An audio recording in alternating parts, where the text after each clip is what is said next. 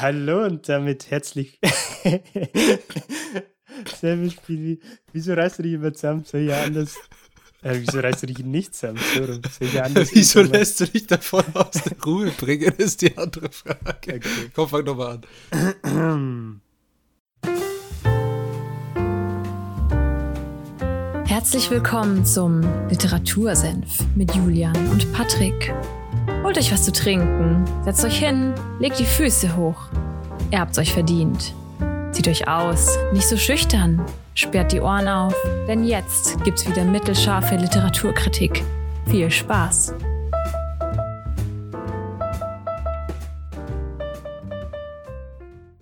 Hallo und damit herzlich willkommen beim Literatursenf.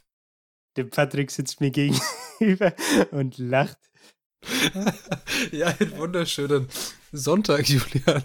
Ja, ich sitze dir virtuell gegenüber und äh, ich schaue dich gar nicht an, eigentlich durch die Kamera, weil die Kamera ein bisschen schräg ist, um das den Zuhörern ein bisschen zu erklären. Aber ich gucke starr auf den Bildschirm und habe die ganze Zeit versucht, nicht zu lachen. Und irgendwie hätte ich das rausgebracht, glaube ich. Ein bisschen. Ein bisschen. ja, schön. Was haben wir heute vor, Julian? Welches Datum haben wir? Ich bin total verwirrt. Du hast das Datum noch nicht gesagt. Ja, ja. Jetzt hole ich gleich nach. Es ist Folge 41. Und wenn ich mich nicht täusche, ist heute der 28. Februar. Heißt, der Februar ist schon wieder rum, Patrick. Der Februar ist rum. Das, das Jahr vergeht wie im Fluge. Man ist nur zu Hause. Bald ist der siebte, dritte, der D-Day sozusagen. Wir sind gespannt, Uff. ob wir wieder raus dürfen. Zeit läuft. Countdown is on. ja, über was reden wir heute, Juli? Ähm, über Gewohnheiten tatsächlich. Das Buch, ich habe ja, wir haben ja in der letzten Folge gesagt, wir machen eine Umfrage, welches Buch der Julian heute vorstellt. Und die Umfrage war sehr deutlich. Ich weiß nicht, ob du das gesehen hast. Ja, ich habe auch abgestimmt, natürlich, vorbildlich. Ich weiß gar nicht mehr, für was hast du gestimmt gehabt? Ja, äh, für das Buch, das wir heute besprechen, okay, okay. für Atomic Habits. Ja, genau. also hat sich tatsächlich be bewahrheitet, was ich befürchtet habe, dass Russ nicht so viele Leute interessiert hat.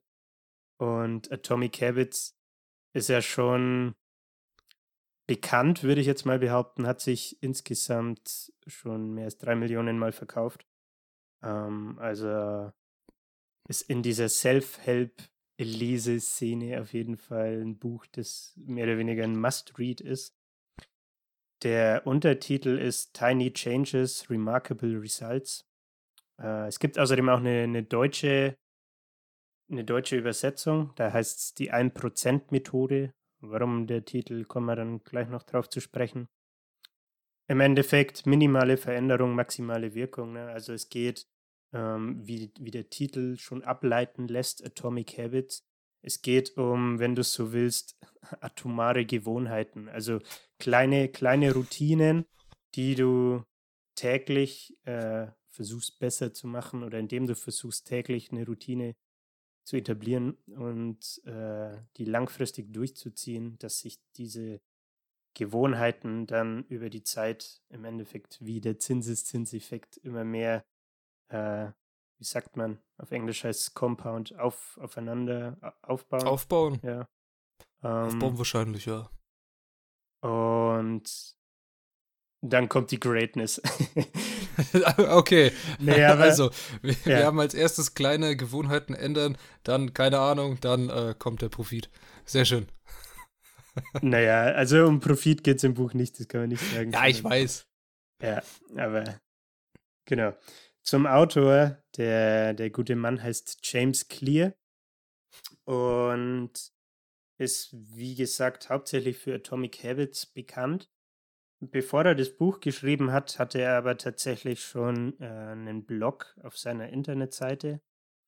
Da hat er mittlerweile über 250 Artikel veröffentlicht, eine Million E-Mail-Subscriber, also Leute, die seinen E-Mail-Newsletter abonniert haben. Und seine Website hat äh, im Jahr 10, Mil 10 Millionen Besucher. Also ist schon ein ganz. Er hat auf jeden Fall ein Following, würde ich sagen. Und wie gesagt, dementsprechend hat sich das Buch auch schon mehr als drei Millionen Mal verkauft. Und zwar weltweit ist internationaler Bestseller. Und ich muss sagen, dass es mir sehr gut gefallen hat, weil einige interessante Denkansätze dabei sind. Ja, da bin ich jetzt ja mehr als gespannt, welche interessanten Denkansätze das sind und kann es kaum erwarten, mit einzusteigen. Ich muss äh, sagen, ich habe das Buch schon mal gesehen.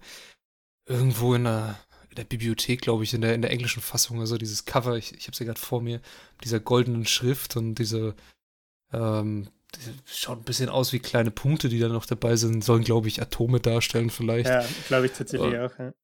Und das habe ich schon mal gesehen. Ich habe es auch mal in der Hand gehabt und das ist aber ein Hardcover, ne? Also ich hab glaube, es ist echt- Ja.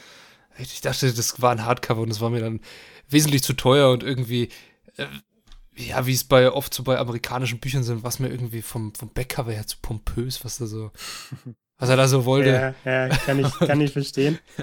Ich bin jetzt äh, mehr als gespannt, was du aus diesem Buch rausgezogen hast und was diese Gedankenanstöße sind, die dich da so fasziniert haben. Also, lass uns einsteigen. Können wir gern machen. Äh, ich habe gerade schon gesagt, dass der deutsche Titel bei der Übersetzung die 1%-Methode ist. Und ich dachte mir erst so Atomic Habits, die 1%-Methode. What the fuck, man? Und in einem der ersten Kapitel geht es aber gleich darum, dass er sagt, hey, äh, das Ziel ist quasi 1% am Tag besser zu werden, also täglich 1% besser zu werden. Und seine These mehr oder weniger ist, Habits are the compound interest of self-improvement. Also das, was sie, worüber wir gerade schon kurz gesprochen haben, dass wenn du diese Routinen äh, etabliert hast oder eben auch schlechte Routinen etabliert hast und die täglich aus Gewohnheit ausführst, dass sich das über einen langen Zeitraum, zum Beispiel 10, 20 Jahre oder dein ganzes Leben, dass sich das natürlich, äh, dass das aufeinander aufbaut und dann dementsprechend die Auswirkungen von deinen Routinen und Gewohnheiten auch langfristige Folgen haben. Ne? Ähm, das ist so im Endeffekt der, der Grundgedanke, wo er herkommt und wieso der deutsche Titel so ist. Ähm, in diesem Kapitel habe ich mir ein, ein bestimmtes Stichwort bzw. eine Bezeichnung rausgesucht, und zwar das Plateau of Latent Potential. Ich weiß nicht, hast du das Skript offen? Ich habe dir das Skript geschickt, Patrick. Ja, ich habe es offen. Ich habe da eine wunderschöne äh, Grafik mit ähm, zwei Graphen drin. Genau. Erläuter die mal kurz äh, linear Also einer ist linear steigend, so dieses, äh, ja, typische, ich sag mal, proportionalitätssteigend, wie man denkt, äh, der Graph geht schräg, fast in 45 Grad Winkel nach oben. Es, äh, wir haben an der X-Achse haben wir stehen äh, die Zeit und an der Y-Achse haben wir die Resultate.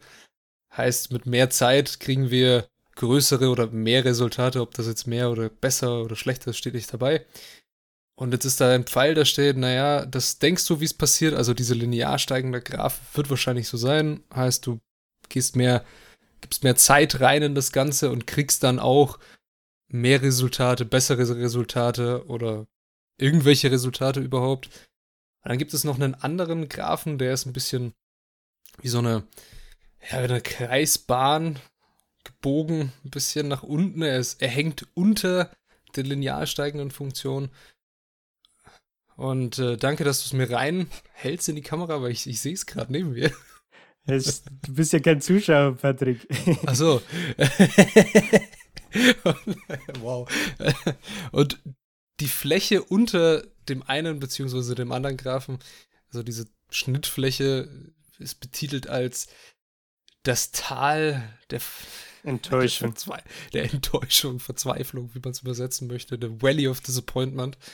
Und das stimmt tatsächlich, wenn man irgendwas Neues anfängt und, sag ich mal, so rangeht mit dem, ich nehme da immer ganz gerne Sport Mhm. als ähm, Beispiel. Wenn man anfängt mit Muskeltraining, und das ist verdammt hart am Anfang, weil wenn du überlegst, deine Muskeln wurden vorher nicht gefördert. Und wenn du jetzt da hingehst und sagst, naja, ich mache jetzt hier ein Ganzkörpertraining mit Gewichten und packe wirklich drauf, dass ich was spüre, Ja. dann kriegst du auch eine Muskelkater. Und zwar eine ziemlich heftigen am Anfang.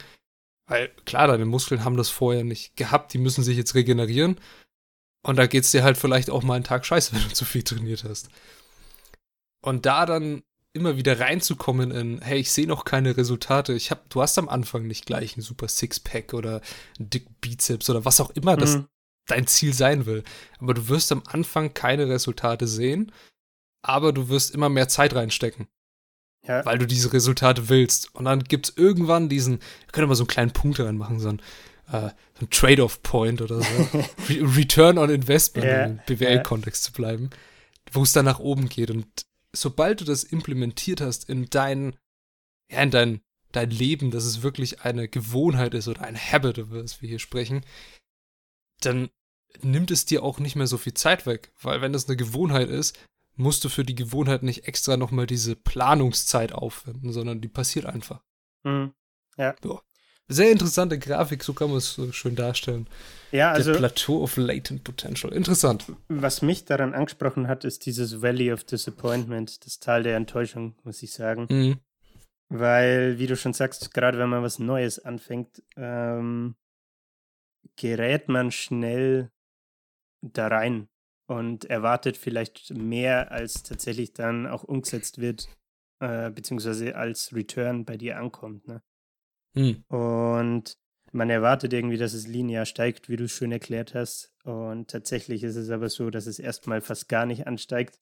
Und irgendwann kommt da ein Return on Investment Punkt. Und dann geht's ab wie Schmitzkatze. Und es steigt stark nach oben an. Ähm, genau. Zum Thema Fitnessstudio können wir dann später auch nochmal äh, zu sprechen kommen, wenn wir auf seine, auf seine Gesetze ähm, eingehen. Es gibt auch Gesetze von ihm, jetzt bin ich aber gespannt hier. Äh, also ich glaube, er hat es als Laws bezeichnet. okay. Ja, ja, tatsächlich. Äh, dazu später mehr. Die, die Zwei-Minuten-Regel, erinnere mich dran, dann vergiss ich es nicht. Ja. Genau. Ähm, dann würde ich mal sagen, gehen wir weiter zu einem zweiten Key Takeaway, das er äh, mehr oder weniger als, als Basis oder als Grund, als Fundament, würde ich fast sagen, angibt für, für, für seine Thesen und die Gesetze, die später kommen. Und zwar sollst du dich auf, auf Systeme und nicht auf Ziele fokussieren. Mhm.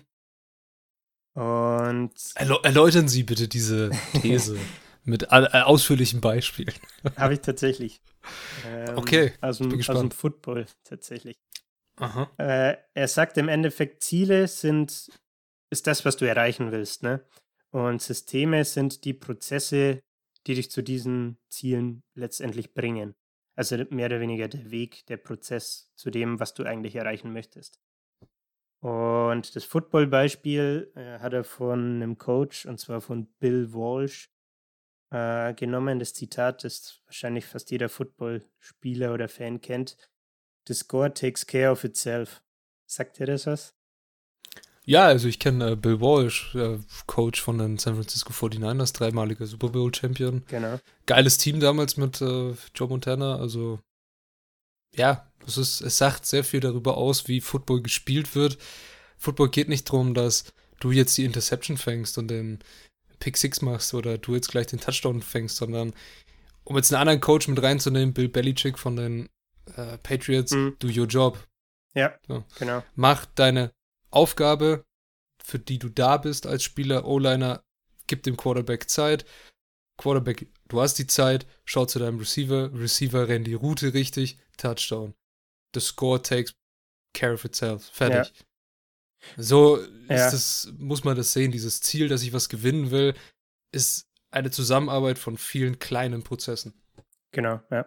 Was, was er auch ganz nüchtern, würde ich fast sagen, äh, gesagt hat, im, in einem Interview, in einem Podcast, den ich angeschaut habe, wo er über das Buch quasi interviewt wurde, ne? sind sie auch auf das Zitat zu sprechen kommen, weil er das im Buch eben drin hat. Und dann äh, sagt er so, Natürlich musst du als Spieler den Score und die Zeit irgendwie im Blick haben, ne? Aber es wäre ridiculous, also es wäre absolut wahnsinnig, äh, herzugehen und das ganze Spiel damit zu verbringen, aufs Scoreboard zu starren, statt äh, am Play teilzunehmen und Routen zu laufen oder einen Ball zu werfen. Ne? Mhm. Und mhm. genau so hat er das dann halt eben wieder auf seine Systeme und auf die Ziele zurückgeführt. Und ja, im Endeffekt geht es wieder, das hat man bei mehreren Büchern jetzt eh auch schon. Ne? Also ich glaube, Obstacle is the Way fällt mir konkret ein, wo wir dieses äh, Trusted Process auch mit reinbracht haben. Ne? äh, dass es im Endeffekt darum geht, dass du eben diese Systeme, diese Routinen und diese Habits etablieren sollst und die dich dann letztendlich, auf die sollst du dich täglich fokussieren und die bringen dich dann zu deinem Ziel. So. Genau. da geht der Daumen nach oben. ja, was soll ich da anderes dazu sagen? Also wir haben es vor dem Podcast kurz besprochen. Ich finde, es wiederholt sich sehr oft ein bisschen in diesen Büchern. Ähm, äh, ob man es anders ausdrückt, eine andere, einen anderen Wortlaut dafür. Ja, wählt. gut, ja, ich weiß, was du meinst. Aber in gewisser Weise heißt es einfach nur, ja, mach einfach, ne? Just do ja, it, so nach ja. dem Motto. Kann ich verstehen, ist aber auch nur. Er hat das quasi als, als ersten Part im Buch die Fundamentals hergenommen okay. und ist jetzt nicht die Kernaussage aus dem Buch. Ein weiterer Punkt, auf den er dann eingeht, ist, ähm, dass es sagt, das greift im Endeffekt dieses äh, Ziele und Systeme wieder auf. Ähm, Im Endeffekt sagt er, Gewohnheiten formen deine Identität. Wenn du hast nochmal eine, eine Abbildung, müsstest du in deinem Skript haben, Patrick. Das sind drei, das sind drei Kreise. In der Mitte hast du die Identity, deine Identität. Ja außenrum die Processes und ganz außen im äußersten Ring hast du die Outcomes. Und im Endeffekt sagt er, gibt es Outcome-Based Habits, also Gewohnheiten, die quasi von hinten anfangen, ja, wo du dir ein Ziel rannimmst, also ein Outcome-Ergebnis, ne? Und mhm. sagst, mhm. ähm, ich konzentriere mich darauf, was ich erreichen möchte und fange von da an. Wenn es nach ihm geht, ist es aber genau der falsch rum, ähm, sondern du sollst, also so fängst du quasi von außen an und gehst nach innen. Und er sagt aber, du sollst beim Kern, bei der Identity, bei deiner Identität anfangen und von innen nach außen gehen. Sprich, äh, du fokussierst dich erst drauf, was, was möchtest du werden, was möchtest du erreichen. Äh, schaust dir dann an, was zum Beispiel an bestimmten Personen, die er hatte im, im, als Beispiel zum Beispiel, Beispiel zum Beispiel, okay, gutes Deutsch, als Beispiel angeführt, dass du, was auch zum Podcast, Podcast passt, äh, du möchtest mehr Bücher lesen. Mhm. Dann ist das Ziel nicht, dass du ein Buch liest, weil dadurch wirst du nicht eine Routine etablieren, dass du jetzt Leser bist. Ne? sondern er sagt im Endeffekt, ähm, ist das Ziel dann, dass du dir stecken solltest, dass du zum Leser wirst und dass quasi dieser Identity Change passiert und weshalb sagt er, du sollst von innen anfangen und das quasi dann nach außen umstülpen, ähm, dass du dir dann überlegst, hey, ich möchte Leser werden, um diese Leseroutine zu etablieren. Dann schaue ich mir an, der Patrick liest relativ viel. Was macht der denn zum Beispiel, ähm, was ihn als Leser auszeichnet? Und dann merke ich, hey, du hast eine Leseroutine, du liest zum Beispiel immer beim Zugfahren. Und er sagt ja, halt. jetzt müssen wir nur ein paar Züge finden, ne? ja. Und das ist im Endeffekt ein, ein Ansatz, den er im Buch anbringt, dass er sagt, du sollst erst entscheiden, was für eine Person möchtest du sein und dann mit kleinen äh, Schritten, um wieder auf den Prozess zurückzukommen, also die Systems äh, statt den Zielen, in kleinen Schritten darauf hinarbeiten, um letztendlich das Outcome zu erreichen. Mhm. Ja, interessanter Ansatz auf jeden Fall. Also so ein Ziel, das man sich steckt, das ist ja schnell irgendwie dahingestellt und gesagt, ja, ja, okay, das mache ich jetzt. Ähm, weil ich es dann gemacht habe, also so vom Outcome nach innen gehe, ja, ob, ob sich dann irgendwas geändert hat, ist halt eine Frage. Ne? Es ist vielleicht, was man hier als Beispiel nehmen könnte, wäre eine Diät. Finde ich. Mhm. Du hast eine Diät. Du sagst, ich will 10 Kilo abnehmen. Scheißegal wie. Sondern findest du irgendeine Diät und dann sagt dir einer, du sollst jetzt 30 Tage nur noch Saft trinken, dann hast du 10 Kilo abgenommen. Das, das würde dann vielleicht so sein, dass du 10 Kilo abgenommen hast, aber dein Körper hat sich so radikal irgendwie verändert von der Ernährung her, dass es dir eigentlich damit scheiße geht. Du hast dann diese 10 Kilo erreicht, hast sozusagen dein Ziel mm, ja, geschafft und alles fühlt sich gut. Und dann setzt dieser Jojo-Effekt ein, ja. dass du denkst, okay, jetzt habe ich mein Geschenk, Ziel gesteckt und erreicht und jetzt kann ich ja wieder in meine alten Habits zurückfallen und, weiß ja nicht, eine Familienpizza alleine reinschlingen, wenn ich gerade Bock hab. Mit Sucuk aber. Mit Sucuk und Ei und extra Knoblauch, damit es äh, geil ist. Und dann fällt mir danach auf, fuck, ich nehme jetzt wieder zu da, dadurch. Jetzt brauche ich ja wieder eine Diät. Und dann kommt eben dieser Kreislauf zustande, dass du nie von außen an deine Identität, wenn wir jetzt bei ihm bleiben würden, rankommst, sondern du kommst immer nur an den Prozess. Du änderst immer nur den Prozess, wie du gerade vorgehst, aber nicht wirklich das, was du vom Leben oder von deiner Ernährung willst, nämlich dass sie nachhaltig ist. Ja. Darum geht's ja. Nee, ist ein Und sehr gutes Beispiel. Darum sollte man, sollte man von innen anfangen in der Hinsicht. Natürlich gibt es auch wieder andere Dinge, wo man sagt, naja, okay, wenn er ein Buch lesen will, soll ein Buch lesen, jetzt nicht, nicht zum Leser des Todes machen. Das ist auch für viele Leute schwer. Muss man immer angucken. Ne? Ja, aber andererseits sagt er gleichzeitig, du sollst dir überlegen, was du für eine Person sein möchtest. Also was du, wenn du jetzt sagst, du willst nur ein Buch lesen, okay, dann lese nur ein Buch, dann ist es ja aber auch nicht dein Ziel, dass du Leser wirst. Ja. Ich will ein Büchermensch werden. Let's Alter, go. Und dann starte ich einen Podcast. und gebe dann nee, mein Senf das, das, lass, das lass mal lieber sein. Also, sowas ist komisch. ja. Da hören ja auch Leute zu. Ja, okay, jetzt haben, jetzt haben wir unser, unsere Identität verändert mit äh, unseren Habits. Und äh, wie geht's denn jetzt weiter? Genau, dann kommen wir im Endeffekt zum Hauptteil, würde ich sagen. Er hat kurz ein Kapitel, wo er seine vier ähm, Gesetze, wenn man es so will, vorstellt. Ist im Endeffekt, es sagt The Science of How Habits Work, also die, die Wissenschaft dahinter, wie Gewohnheiten funktionieren, wie der Mensch als Tier funktioniert, wenn man es so will. Und hat im Endeffekt das Ganze in vier Schritte runtergebrochen. Und im ersten Teil dazu stellt er die einfach kurz vor und danach ähm, im zwei Drittel vom Buch macht es wahrscheinlich aus, geht er auf die einzelnen Gesetze nochmal ein und hat einen Haufen Beispiele und sonst was dazu. Ich habe mir auch ein paar rausgesucht, die ich interessant fand, die denke ich auch cool fand, wie zum, die, was, Okay. Die ich denke ich auch cool fand und die auch bei den Hörern gut ankommen. So. Wie zum Beispiel Aha. die Zwei-Minuten-Regel. Okay. Äh, da kommen wir dann, wenn wir drüber gesprochen haben, nochmal drauf.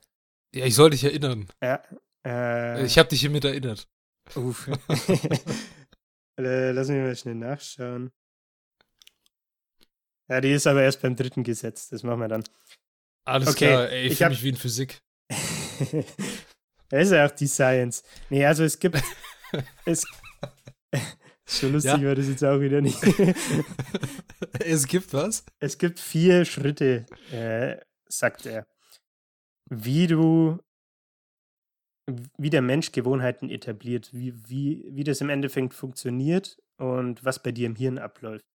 Im ersten Schritt hast du ein Cue, also sowas wie ein Hinweis oder ein Stichwort, irgendeinen Trigger im, im zweiten Schritt, also um das vielleicht noch ergänzend zu sagen, um es ganz banal auszudrücken, ist sowas wie der Cue, der Hinweis, ähm, was ein Verhalten auslöst, sowas wie Essen, Wasser, Sex. So ganz banale äh, Grundbedürfnisse. Die Dreifaltigkeit der äh, Trigger, genau. Ja. Das zweite, der zweite Schritt ist dann Sehnsucht, Verlangen. Und im Endeffekt ist das die, die Motivation dahinter, ähm, die der Hinweis auslöst, um zu handeln. Es ist die Motivation, um basierend auf dem Hinweis zu handeln. So rum. Also wenn ich jetzt hier Wasser lese zum Beispiel, dann das Verlangen, jetzt ein eiskaltes Bergquellwasser zu trinken und äh, ob ich bereit bin, aufzustehen, um mir das zu holen. Zum Beispiel, ja. Okay. Also der, der, die Sehnsucht, das Craving, ähm, ist im Endeffekt nicht der, die, die Gewohnheit, die Routine selbst, sondern dein Verlangen nach einem äh, Change of State, sagt er. Also du willst, dass sich der, der Status, dass sich was verändert. Zum Beispiel, Patrick ist durstig zu Patrick ist nicht mehr durstig. ja, also, äh, liebe Zuhörer, genau so sieht es in meinem Gehirn aus. Da gibt es nur diesen Modus so, ist durstig, ist nicht mehr durstig. Alles dazwischen gibt es nicht. Ja, Genau, das, das kann nur durch Wasser getilgt werden. Aber nur durch, äh, wie du es genannt, Bergquellwasser? Bergquellwasser, genau. Aus so einer wunderschönen äh, Bergquelle in, in, Niederösterreich, würde ich sagen. Ja, du bist dann so einem Wanderweg, das halbe Strecke schon auf Starkbierfest. Es ist verdammt heiß und du weißt, hey, du brauchst noch ungefähr eine halbe Stunde, dann bist du bei dieser Hütte, weil da kommt so ein kleiner Bach so aus der Felswand raus und plätschert so neben dir im Sonnenlicht und du denkst dir, geil, da könnte ich jetzt meine Flasche auffüllen. Das ist, das ist geiles Wasser. Ja, tatsächlich. und dann ja. erstmal ein Schlückchen vom Klaren. Ja, also der, nach so einer anstrengenden Wanderung äh, eine eiskalte halbe und ein Willi, warum nicht? die, ein, ein, schlechter äh, Habit muss es auch sein. Die Williams-Birne genießen. Auf jeden Fall. Gut, jetzt haben wir Carving. Jetzt kommt als nächstes auf meinem Spickzettel steht hier Response. Genau. Die Antwort auf äh, Hinweis und die Sehnsucht ist dann, dass du tatsächlich die Gewohnheit ausführst. Also du wirst aktiv und führst entweder eine Aktion oder einen Gedanken aus. Und das führt dann letztendlich auch schon zum vierten Schritt. Und zwar ist es der Reward, also die Belohnung. Und im Endeffekt ist, was dahinter steckt, dass es dich einerseits befriedigt, Patrick nicht mehr durstig. Und ähm, gleichzeitig sagt er aber auch, der, die, die Belohnung bringt uns bei, welche Actions, also welche Aktionen es wert sind, sie nochmal auszuführen.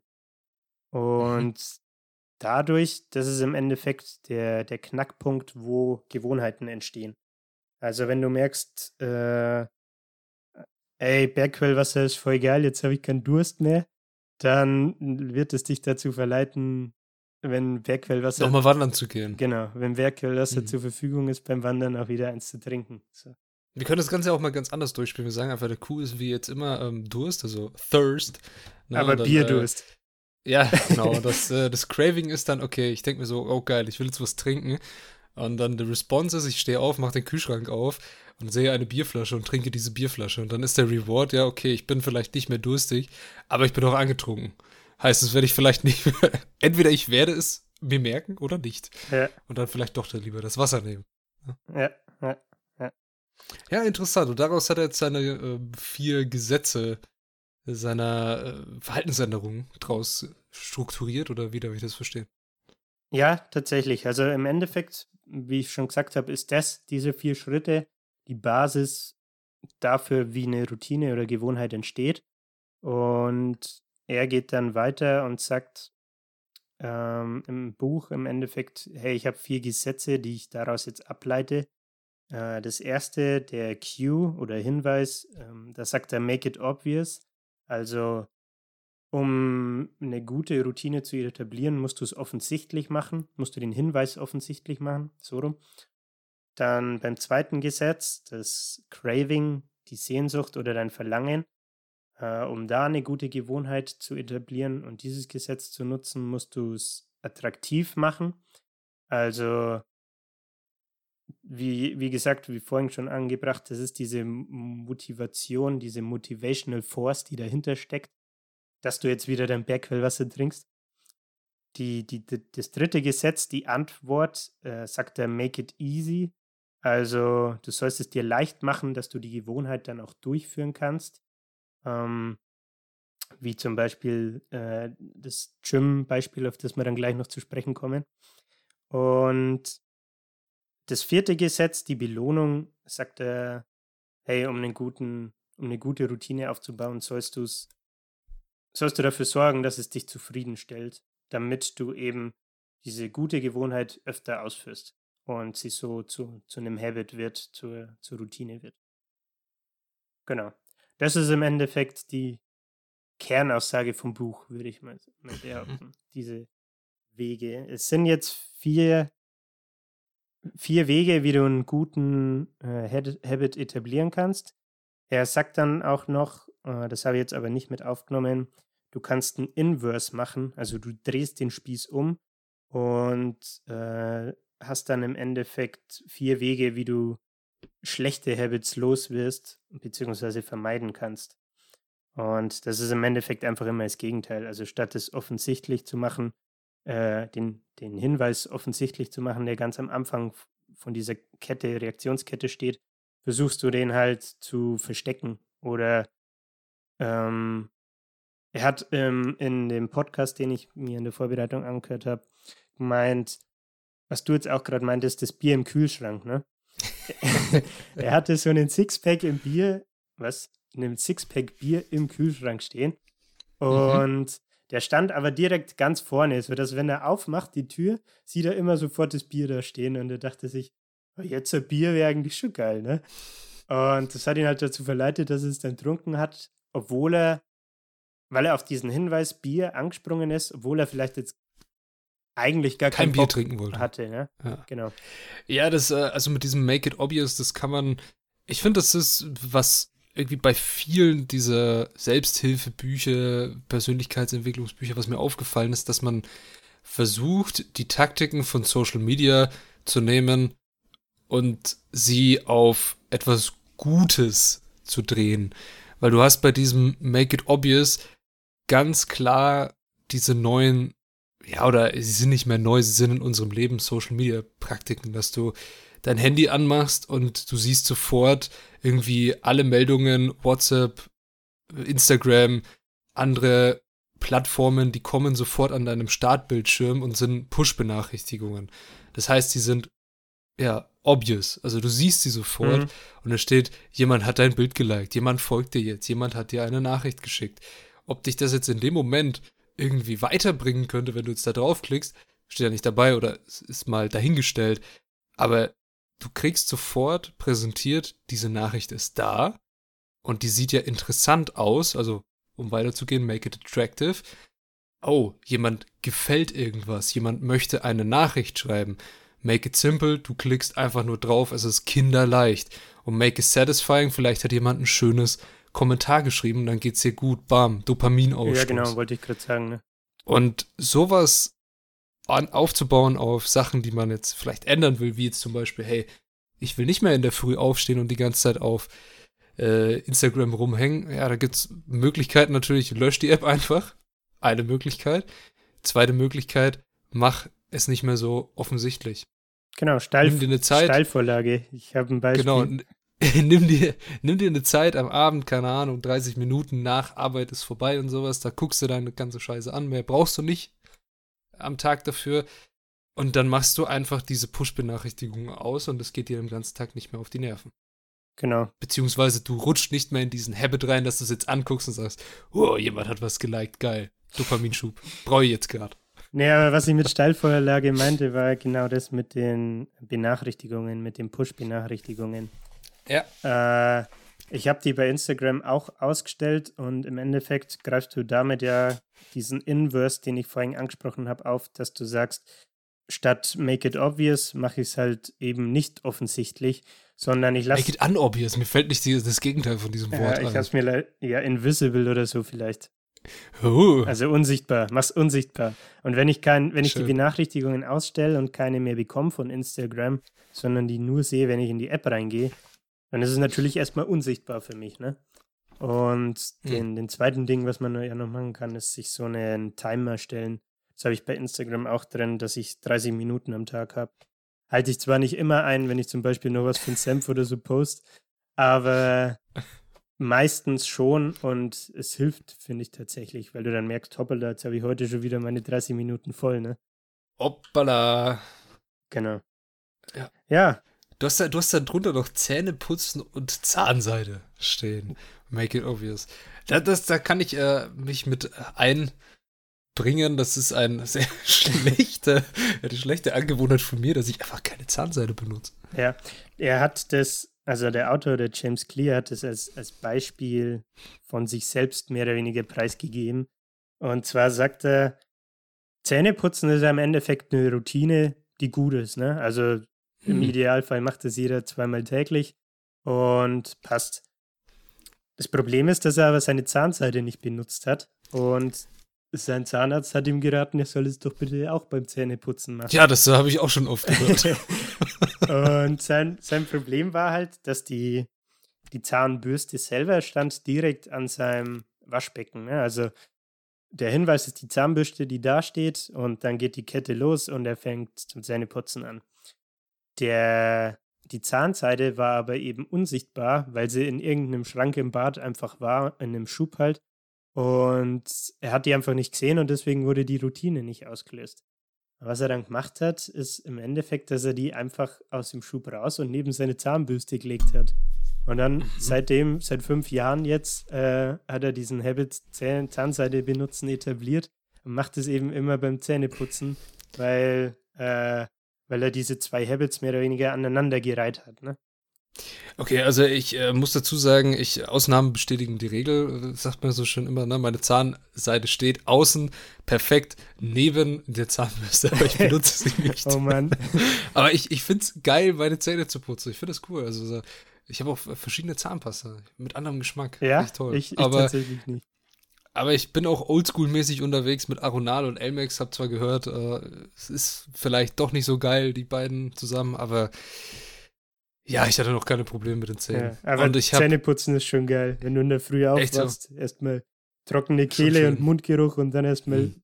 ah, schöner Minzgeschmack. Ja, und ich habe halt noch diesen, diesen äh, Retainer hinten an den Zähnen und da kommt das mit der Zahnseite, ich weiß nicht, ich stelle mich da immer zu bescheuert an. Ich komme da nicht okay. gescheit durch. Ja. Ja, ja. ja. Die, Aber die Daily Struggles, also, ne? das, ist, das, das ist ein tolles Beispiel mit Zähneputz und Zahnseide. Oder in dem Video, was du oben mit dran hattest, das die Zuhörer ja nicht gesehen haben, aber ich, da hat der äh, Mensch, der das Video aufgenommen hat. War das der Vortrag oder dieses von dem Ali Abdal? Genau, von dem Ali. Okay. Der hat äh, gesagt, naja, er hatte, er hat immer jeden Tag so Vitamine genommen, irgendwie für seine Haare. Mhm. Und dann hat er auch, weil er so ein Content Creator ist und eigentlich nicht aus dem Haus geht und äh, ja, nur daheim sitzt und alles dunkel ist, hat er wie viele Menschen einen Vitamin D3-Mangel und hat dafür auch so Supplements genommen, aber hat es immer vergessen, weil die einfach an einem anderen Raum standen. Ja. Und er ist als Habit jeden Morgen zu seinen Haartabletten gegangen, weil er wollte keine Glatze haben. und hat diese Tabletten wirklich jeden Morgen auch gut genommen. Und äh, daneben hätten die von der D3-Vitamin stehen müssen, dass er sie auch genommen hat, aber die standen halt eine Schublade weiter und das hat er dann einfach vergessen.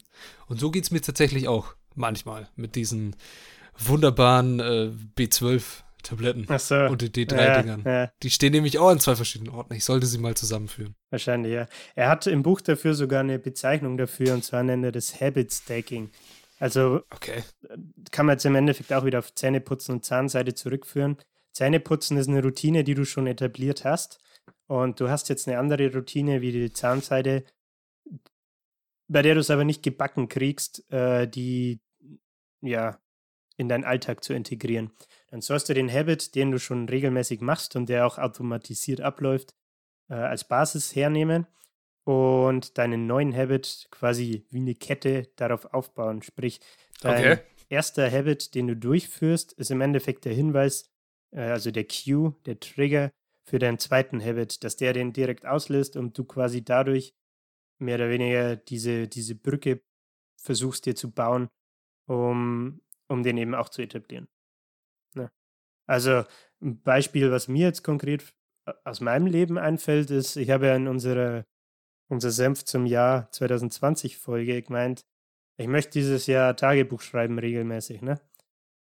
Hab auch bis also im Januar über jede Woche mindestens einmal geschrieben und dann jetzt im Februar aber mal eineinhalb Wochen lang nicht. Also hab's schon verkackt, uff.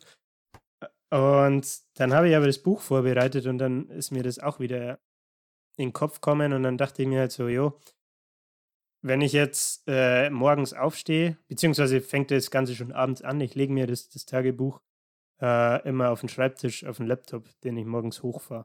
Und bevor ich das mache, setze mich quasi, wenn ich Bock habe, an dem Tag was zu schreiben, ans Tagebuch und schreibe meine Gedanken nieder. Und habe mir im Endeffekt auch dieses Habit Stacking dann zunutze gemacht, ne? Dass das eine, äh, ich setze mich an den Schreibtisch, dieses Tagebuch schreiben auslöst. Ja, und seitdem läuft es auch wieder regelmäßiger. ja, es äh, freut mich zu hören, dass du diesen Habit, den du dir selber auferlegt hast, gut durchziehen kannst. Ja. Gefällt ja. mir. Kann man, kann man dem, Erzähl uns doch noch mal was von der Zwei-Minuten-Regel. Kann man dem James schon mal auf die Schulter klopfen. ähm, der James macht das alles clear. Okay, dieser Wort wird zwar sehr Aber, aber. genau, dann, dann kommen wir mal zur, zur Zwei-Minuten-Regel. Jetzt muss ich nur schauen, wo die war. Ich glaube, beim dritten Gesetz. Ja, genau. Okay. Zwei Dinge, die ich bei also das dritte Gesetz ist Make it easy, äh, die Antwort, deine Response auf äh, die Sehnsucht, das du im zweiten Schritt davor hast. Ne? Mhm. Ähm, zwei Punkte, die ich interessant fand. Ich fange mal mit der 2-Minuten-Regel an und mit dem Trim-Beispiel, das ich jetzt schon 700.000 Mal erwähnt habe. Gerne. Und die Kernaussage bei dieser Regel ist im Endeffekt, when you start a new habit, it should take less than two minutes to do.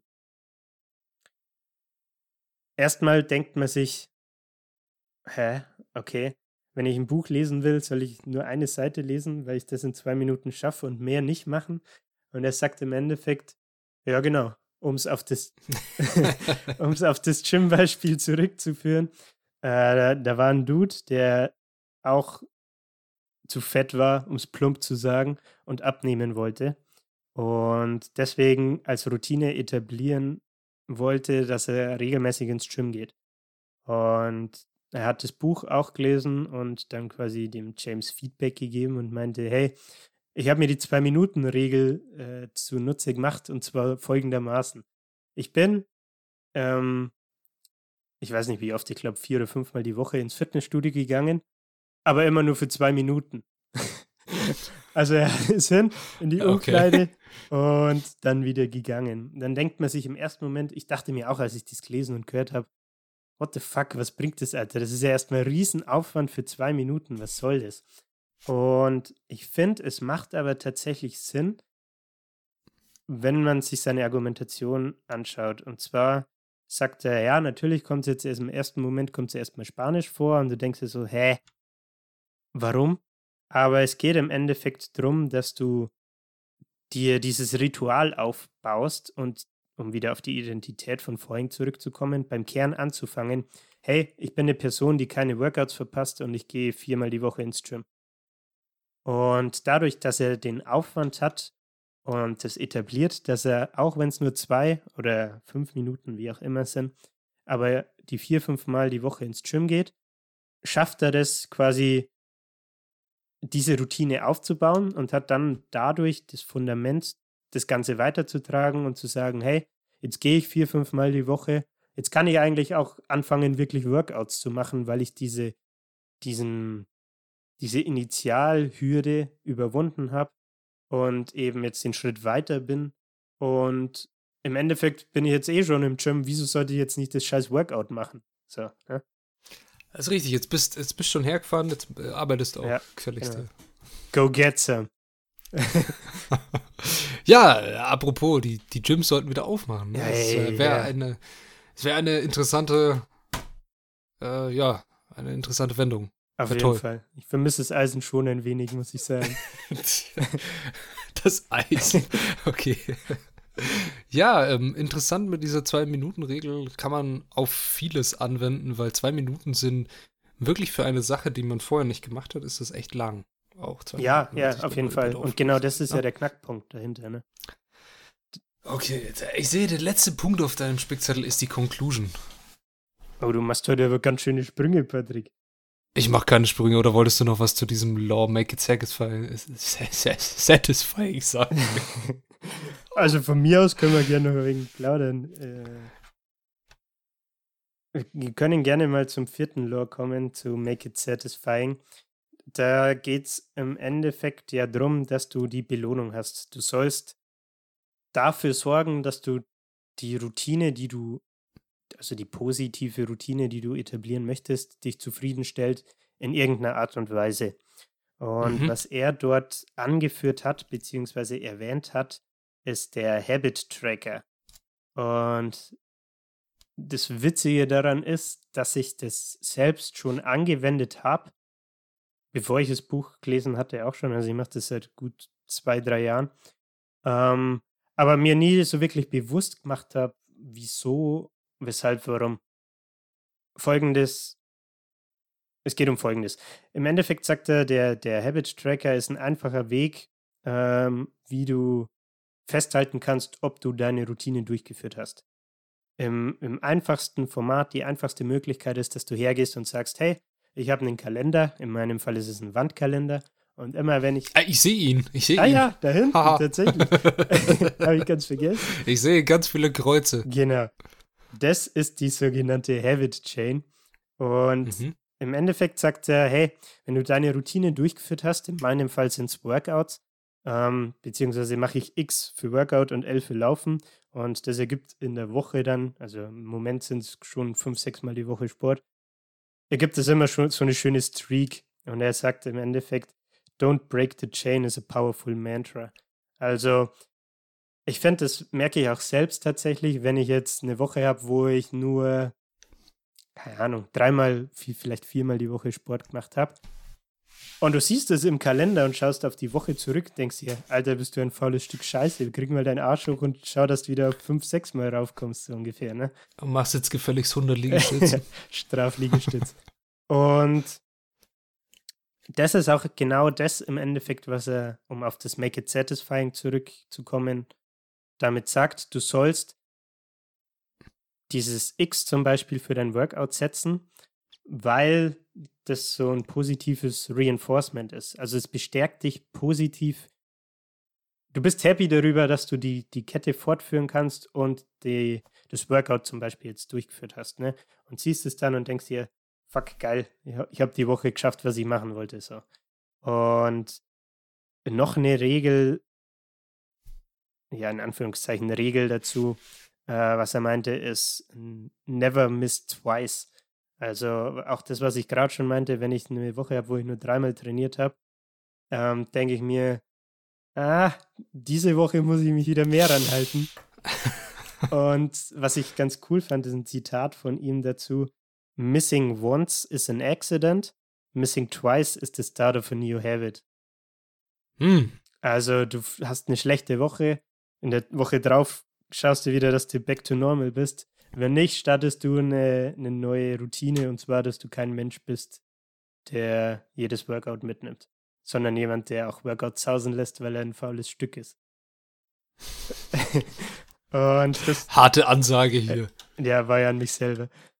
Ja. Und das fand ich ziemlich powerful, muss ich sagen. Und hat mich angesprochen, weil ich es, wie gesagt, selber schon mache. Ich habe es mir nur nie bewusst gemacht aber fand ich sehr cool. Wollte ich den Hörern auch noch mitgeben. Kann ich jedem empfehlen. Wie gesagt, ich habe einen Wandkalender und mache das halt abends immer, bevor ich pennen gehe. Habe ich heute trainiert? Ja, nein, zack, fertig. Und ja, genau. Jetzt haben wir, ja, 50 Minuten knapp. Sollen wir zur Conclusion kommen oder wisst noch ein Beispiel? Ähm, das überlasse ich dir. Ich bin offen für alles. ja? Auf jeden Fall. Okay, dann machen wir noch ein Beispiel. Nehmen wir es noch mit rein, wenn wir schon dabei sind. Ha? Gerne. Ähm, und zwar gehen wir zurück zum zweiten Gesetz, das Make It Attractive. Mhm. Im Endeffekt ging es darum, um, wenn wir uns das nochmal in Erinnerung rufen, ähm, der zweite Schritt nach dem Hinweis, der der erste Schritt ist, ist die Sehnsucht, das Verlangen. Und ähm, im Endeffekt geht es darum, oder dabei ja darum, dass man sagt, hey, wie kann ich mir eine Gewohnheit denn attraktiv machen, sodass ich sie wieder ausführen werde, beziehungsweise dass die Wahrscheinlichkeit steigt, dass ich es wieder ausführe. Und im Endeffekt sagt er dazu, the culture we live in determines which behaviors are attractive to us. Und ich glaube, bei Jim Quick zum Beispiel, bei Limitless, ne, ging es ja auch darum, dass er sagt, hey, deine Gewohnheiten, Denkweisen und was weiß ich, äh, stammen im, im Teenageralter oder was weiß ich, meistens gar nicht von dir selbst, sondern aus von deinem Umfeld. Und James Clear führt das Ganze hier im Endeffekt von den Denkweisen und äh, was weiß ich weg und führt es eben auf deine Habits, auf deine Gewohnheiten zu, zurück und sagt, ähm, hey, wir haben im Endeffekt dieses Skript von unseren engen Freunden und der Familie und orientieren uns mehr oder weniger an denen ihren Gewohnheiten. Und wenn du mal ausziehst oder so, nimmst du die halt wahrscheinlich auch mit. Also, keine Ahnung. Was fällt mir jetzt zum Beispiel ein? Kochen oder nach einem bestimmten Rezept kochen oder dass du dass du ein bestimmtes Gericht isst, weil du es von daheim gewohnt bist. So, ne? Auch mhm. wenn es vielleicht jetzt nicht das Gesündeste ist oder was weiß ich. Und im Endeffekt sagt er, und das ist der Knackpunkt bei diesem, bei diesem Gesetz, ähm,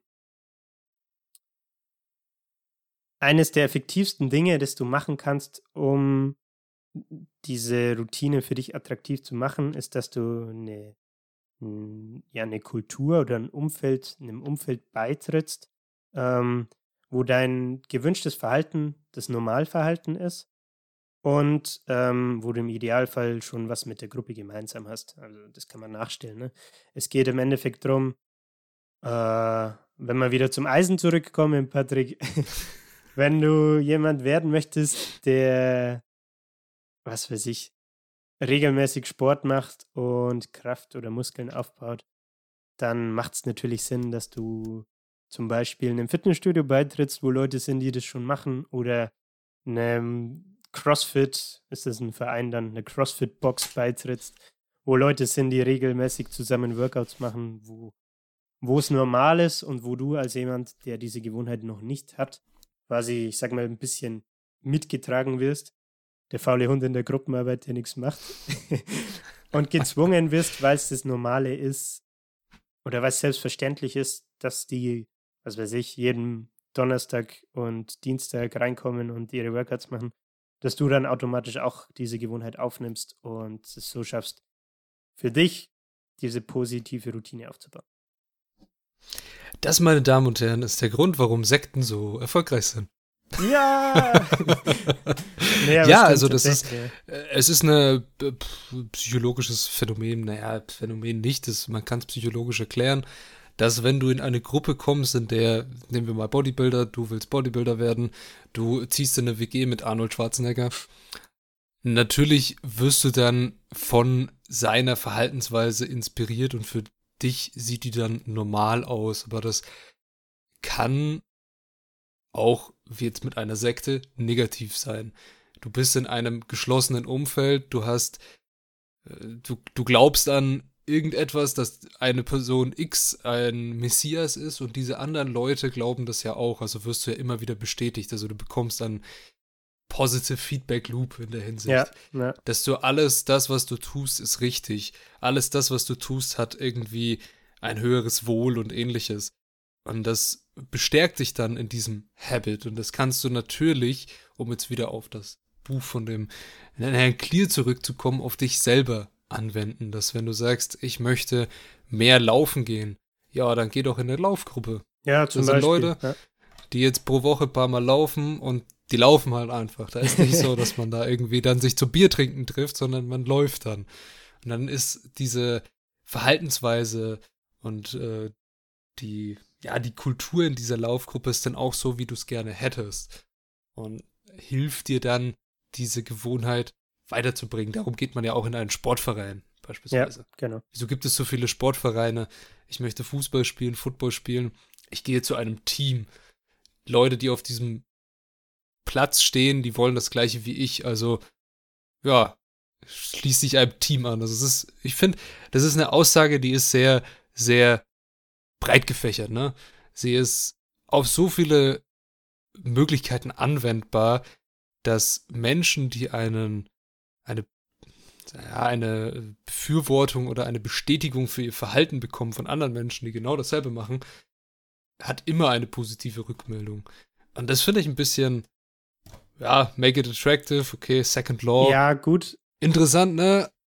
Ich weiß, ich weiß, okay. worauf du raus willst. es, man muss aber, finde ich, auch dazu sagen, dass das jetzt drei Sätze von mir waren zu einem Kapitel, das sich über 30 bis 50 Seiten erstreckt. Also, okay, da kann man so viel drüber schreiben, interessant. Ja, ja. Also das Buch hat, was weiß ich, 260, 70 Seiten. Und wie gesagt, zwei Drittel geht, dreht sich im Endeffekt fast nur um diese Gesetze und Beispiele dazu und Sachen, wie man das quasi persönlich für sich nutzen kann und was Positives rauszieht, um seine mhm. Gewohnheiten, mhm. um gute Gewohnheiten zu etablieren und schlechte sein zu lassen. Okay. Genau. Das war jetzt dein Beispiel, das du noch bringen wolltest, ne? Das war, was ich noch mit loswerden wollte, genau. Ah, okay, jetzt, jetzt hätte ich gerne eine Konklusion. Und äh, einfach nur noch so mal so eine Zusammenfassung, wie das Buch ist, ob's, äh, ob du es toll findest. Ich glaube schon, so was du so gesagt hast. Und äh, wem du es dann empfehlen würdest. Okay. Let's go. Die Conclusion, ich lese kurz ein Zitat vor. Aha. The holy grail of habit change is not a single 1% improvement, but a thousand of them. It's a bunch of atomic habits stacking up, each one a fundamental unit of the overall system. Also wenn ich mich tausendmal weiter verbessere, dann bin ich ja zehnmal ich. Dann bist du, ich bin ja schon 100 Prozent. Dann bist du Übermensch. ja, äh, interessant, okay. Genau. Ja, aber es stimmt, also es ist nicht nur eine, eine Kleinigkeit, die man ändert, sondern durch diese Kleinigkeiten fällt, fallen, dann, fallen dann einem immer mehr Kleinigkeiten auf.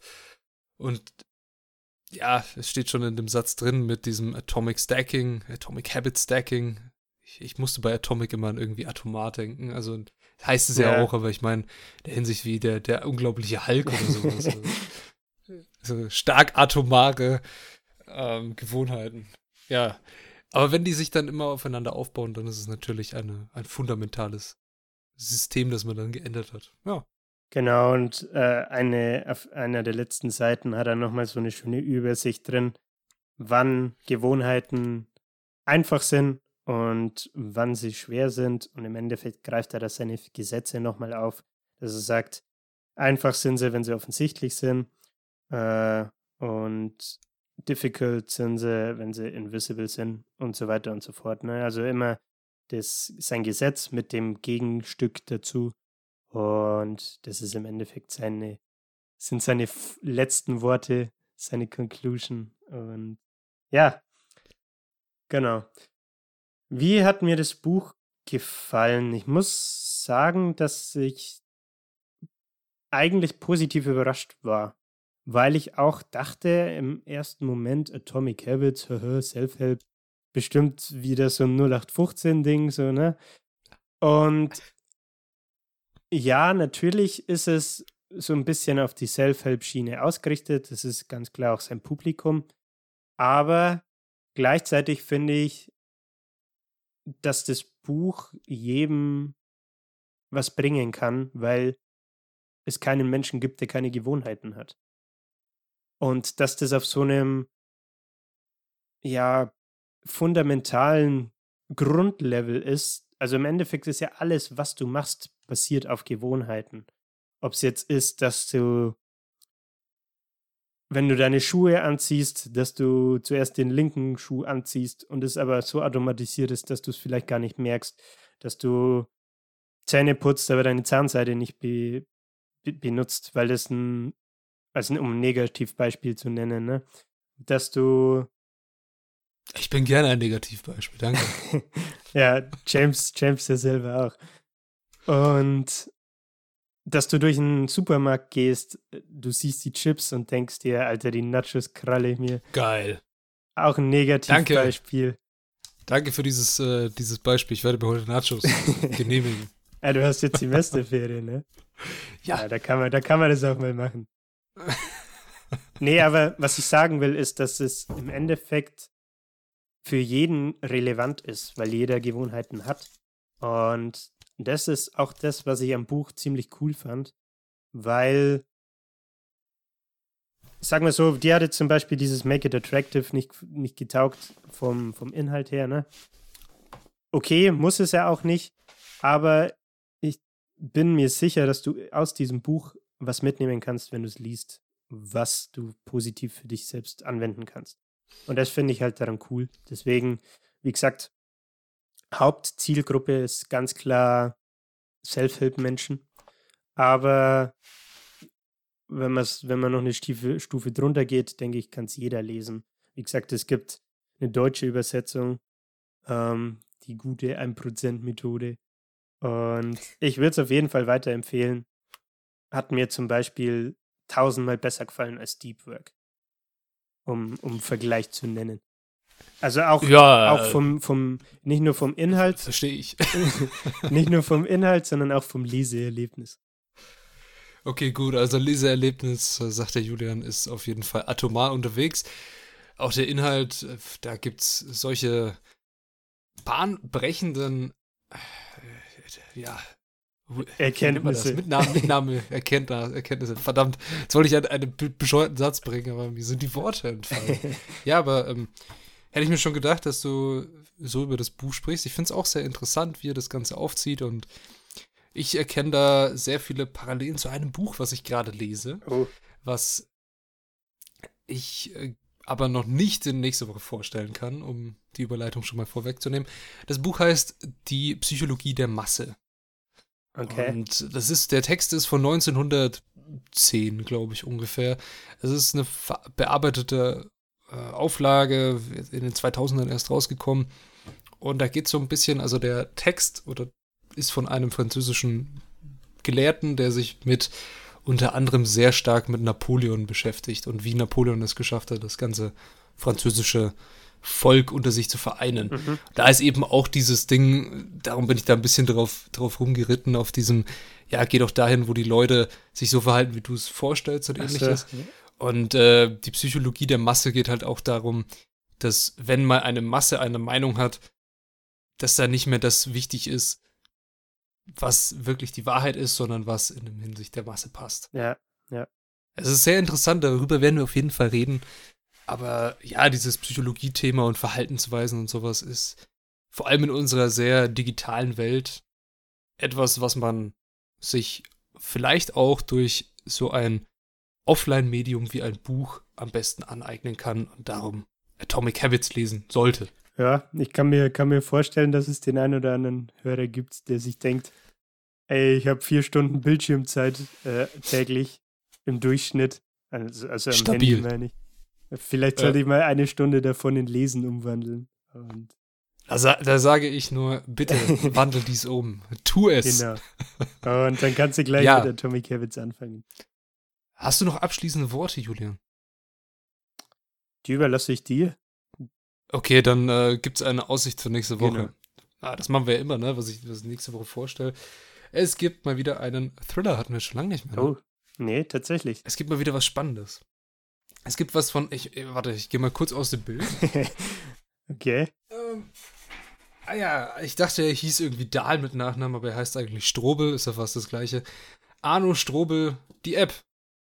Ah, da hast du ein ha. Reel auf, beim, auf dem Literatursenf Insta dazu gemacht. Genau, ich hatte ein, ein Reel äh, davon gemacht, für alle, die wissen wollen, wo das ist. Das ist am wunderschönen Frauenberg in Fulda. Vor dem Kloster ist so eine Bank, da kann man über die Stadt gucken. Äh, total schön, bei Sonnenschein kann man da echt gut lesen. Und äh, die App ist, ja, ich finde, ein sehr zeitgenössisches Buch. Okay. Es ist äh, wirklich, ich habe es noch nicht ganz fertig, aber ich werde es bis nächste Woche fertig haben. Es ist mir ein bisschen, ich kann schon mal vorab sagen, ein bisschen zu vorhersehbar, aber ich bin ja noch nicht um den großen Knall in einem Thriller rum. Ja. Ich bin gespannt, wie es wird. Ich bin gespannt. Ob ja. der Plot-Twist noch kommt. ja, von mir gibt es weiterhin sonst nichts zu sagen. Vielen Dank fürs Zuhören und bis nächste Woche. Ciao. Jo, okay. Dann verabschiede ich mich auch noch. Danke, dass ihr mal wieder dass ihr uns mal wieder eine Stunde eurer Lebenszeit gewidmet habt. Ich hoffe, die Folge war cool. Wie gesagt, ich kann das Buch auf jeden Fall empfehlen. Und ansonsten danke fürs Hören und wir sprechen uns am Sonntag. Was? Am Sonntag meine ich natürlich. Am Sonntag, am da Sonntag. kommt das Sonst, nicht das ja, Sams, nicht verwechseln. Genau, das Sonst vom Literatursenf. In diesem Sinne. Aber dere.